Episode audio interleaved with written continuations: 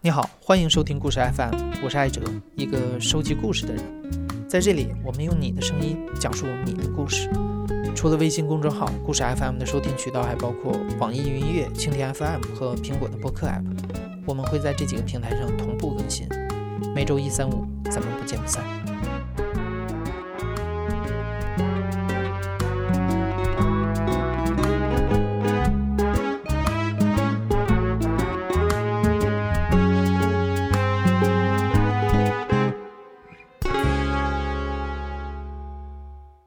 每到各种情人节的时候，无论你是有情人的还是没情人的，这个时候都不希望是孤零零的一个人。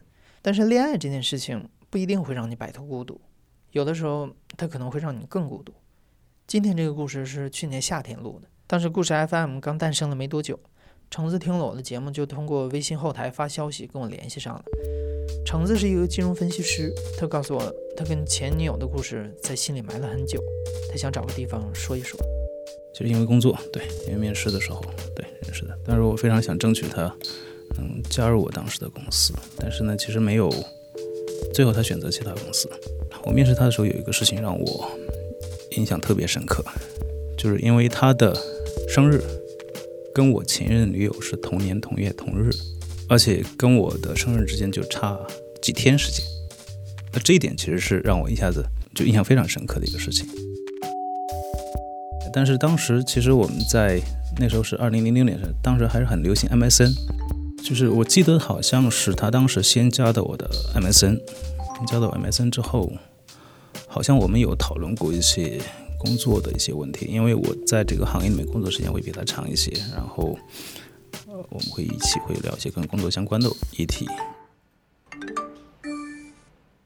他有一段时间剪短头发的时候，会有点网络蛋的这种。感觉是有几分相近的地方。有一段时间，其实他有个朋友给他拍了很多照片，就是在一些田野里面，就在那种就北美的农村的这种田野里面，山上拍很多照片。当时他那朋友很会摄影，他会把它给抛在他的博客上，然后我会把它当下来，会每张打印出来。然后到了零七年的时候，当时我我我我有试图想去把关系的进一步的发展。我记得他到零七年的时候呢，就开始准备想想出国去去国外上学。其实我觉得在那个时候，我当时想去为他做些什么事情。然后当时为了帮助他去拿到好的 GMAT 成就，我把我自己买了一套 GMAT 的书，然后就给他辅导功课。然后最后考的情况还算可以吧。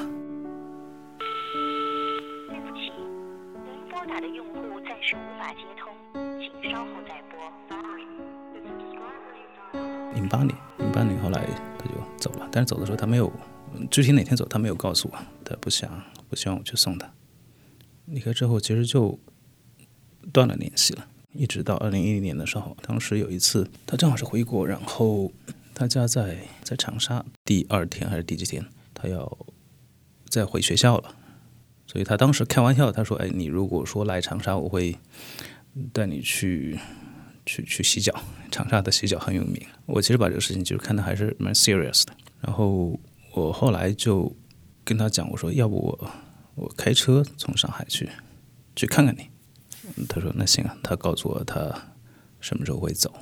之后呢，我就租了一辆租车公司的顺风车，从上海，然后到到芜湖，到安庆，到武汉。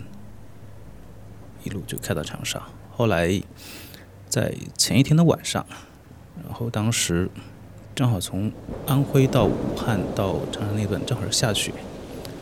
我其实那一段为什么让我印象很深刻呢？因为我是第一次开了一个手动挡的车上高速，关键是那天下雪了。然后从安庆开到武汉，从武汉沿着京珠高速开到长沙，当时。我印象中，在路上看到的车祸大概至少有三起，因为那种在南方冬天下的雪，它是这种湿滑的雪。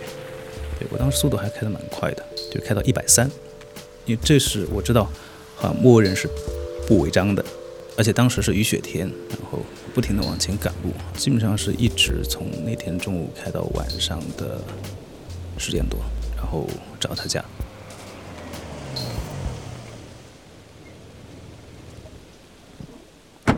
当时其实我就他跟他家里人，说他说只是一个朋友，然后就在他家里面好好像吃了一个面包，前后坐了半个小时。其实我回想这段经历，会觉得有的时候这种所谓的跟情感、跟一些东西的驱动，其实会让你会有一些不可思议的一些举动。因为我从来没有开过手动挡去长途的这么开，也没有开过那么远。在长沙的时候，你待了多久？然后你们都干了什么？就半小时。嗯，你开车开了多久？开车前后在路上。应该加起来，我我不知道有多久。就是至少说，最后一段从安庆到长沙，应该开了有十个小时吧。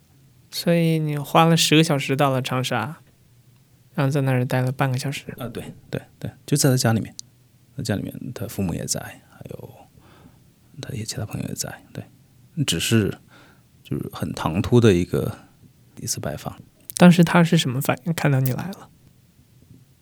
好像也没有特别反应，就是好像觉得啊，好像真的真的到了。你去之前告诉过他吗？当然有告诉他，我说我说我会我会今天晚上会到，可能有点晚。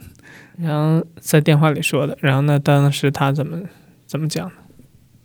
没有怎么讲，当时就是既然约好了，那就对。但是就很可惜，他说我不能带你去洗脚了，太晚了。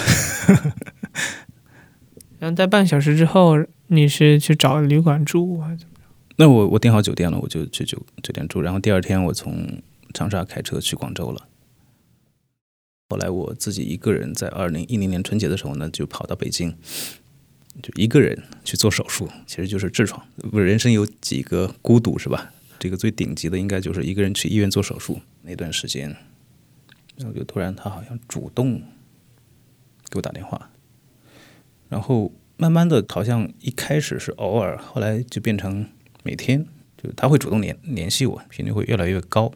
然后再后来我出院之后，然后我就把这个事就挑明了。我说，要不我们就尝试一下。虽然说离得很远，正好差了十二个小时，因为纽约那边的时区跟我们按照夏令时来讲是十二个小时。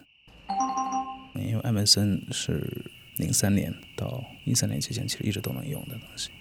甚至说，当时我在北京，有时候晚上在家的时候，可能会一直开着 MSN，但这种方式我觉得会有一点魔幻的感觉，就觉得好像在一起，但是好像也没有。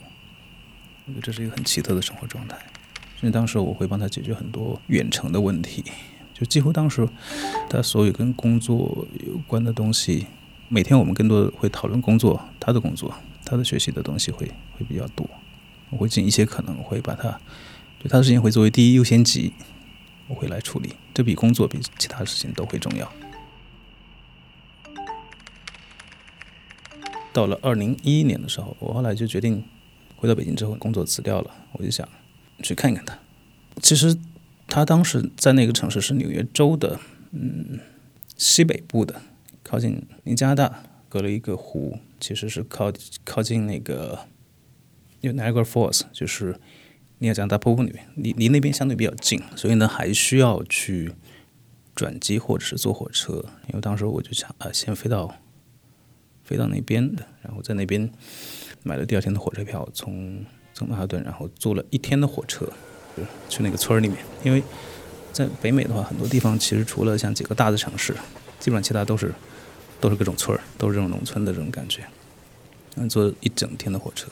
我我当时会无数次想见到他会是一个什么样一种感觉，但其实当我见到他那一刻的时候，其实其实我会有一种还蛮失落的，我说不清楚那种失落。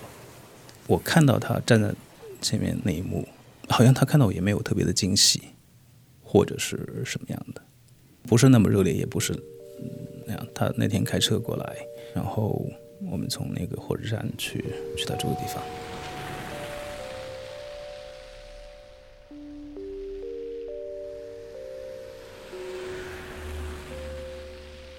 当时那段时间正好他有朋友父母正好他快毕业了，他需要陪他的父母亲戚，需要去很多地方，然后我就帮他预定了他的父母要去的很多地方的一些门票、酒店。后来我就我在那边大概一个人待了有半个多月，但是当时当我见到的时候呢，其实是一个好像我是在跟一个想象中的人在去沟通，是这样的一个感觉。呃，我觉得会跟自己的心理预期会差的会会比较的大，而且我会觉得，就是我所做的一切好像都是为了感动自己。有的时候我会觉得，好像自己所做的这些东西会让自己热泪盈眶，但对方却没有 get 到那个你所期望那个点。对我第一次过去的时候，有一天晚上，当时我们在酒店，突然他的手机响了。那个上面有一个电话，呃，只是显示了号码，对。那我们就看那个电话一直在响，他没有接电话。但我迅速的把这个号码就记住了。然后我后来通过这个号码，其实找到了一些可能性的蛛丝马迹。嗯，即使用最简单的搜索引擎，其实也能搜到很多的信息。找到这个人的名字，这个人的通过这个名字再找到他的工作的履历。等等，然后把把他的履历跟进行一些关联，大概你会会知道哦，大概是什么可能的东西，或者说他可能是不是还处于一段关系之中。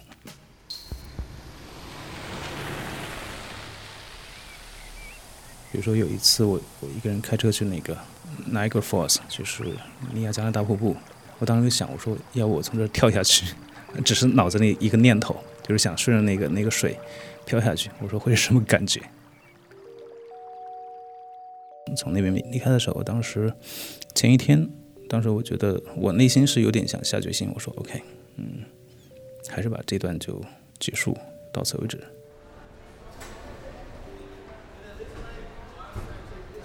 我当时记得一个印象很深的事情呢，就是我在我当时过了安检之后，当时。我们其实隔着安检，他当时在那里面好像就哭的有点崩溃的感觉，所以那一刻我有，我觉得我内心是有犹豫了。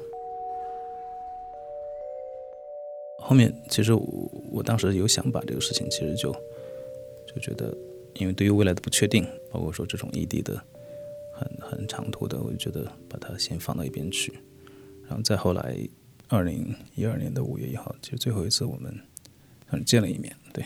他当时直接飞北京，我们见了一面之后，其实大家在一起坐下来，我只记得其实当时有一首歌很很流行，叫 Adele 的《Someone Like You》。最后他临走之前，我不知道从哪儿就找出这首歌，对，然后放了一遍。其实听的时候，其实我当时突然就嚎啕大哭。那我很少这样，从那之后我也再也没有这样过。然后他当时也是也是觉得嗯会很有情绪，对。然后听完这首歌，我就送他下楼了。其实这首歌算是一个预言吧，我们并没有去说说破这个事情，我们并没有去说破说 OK，我们从此再也不见面，或者是说这个事情就到此告一段落。但当时其实我们听到那首歌的时候，其实大家都能明白，就到这里为止，就再也没有再联系。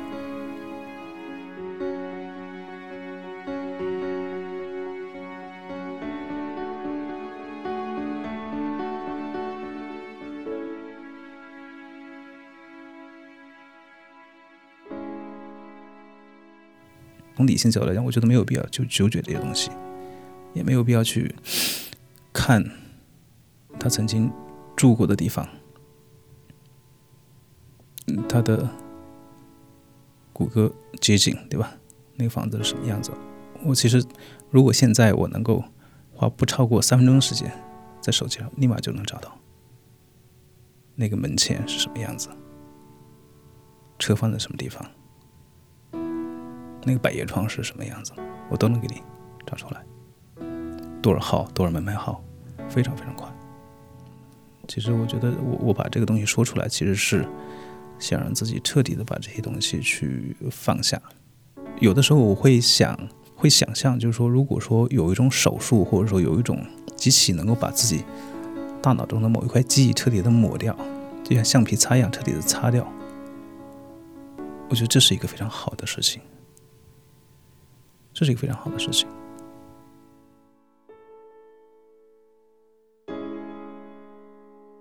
在采访的时候，橙子告诉我，他已经有了一份新的感情，可能不久就要结婚了。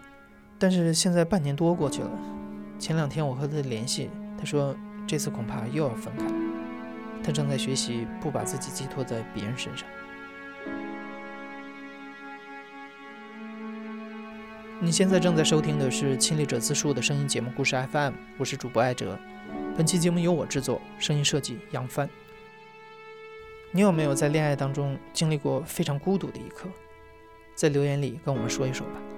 感谢你的收听，咱们下期再见。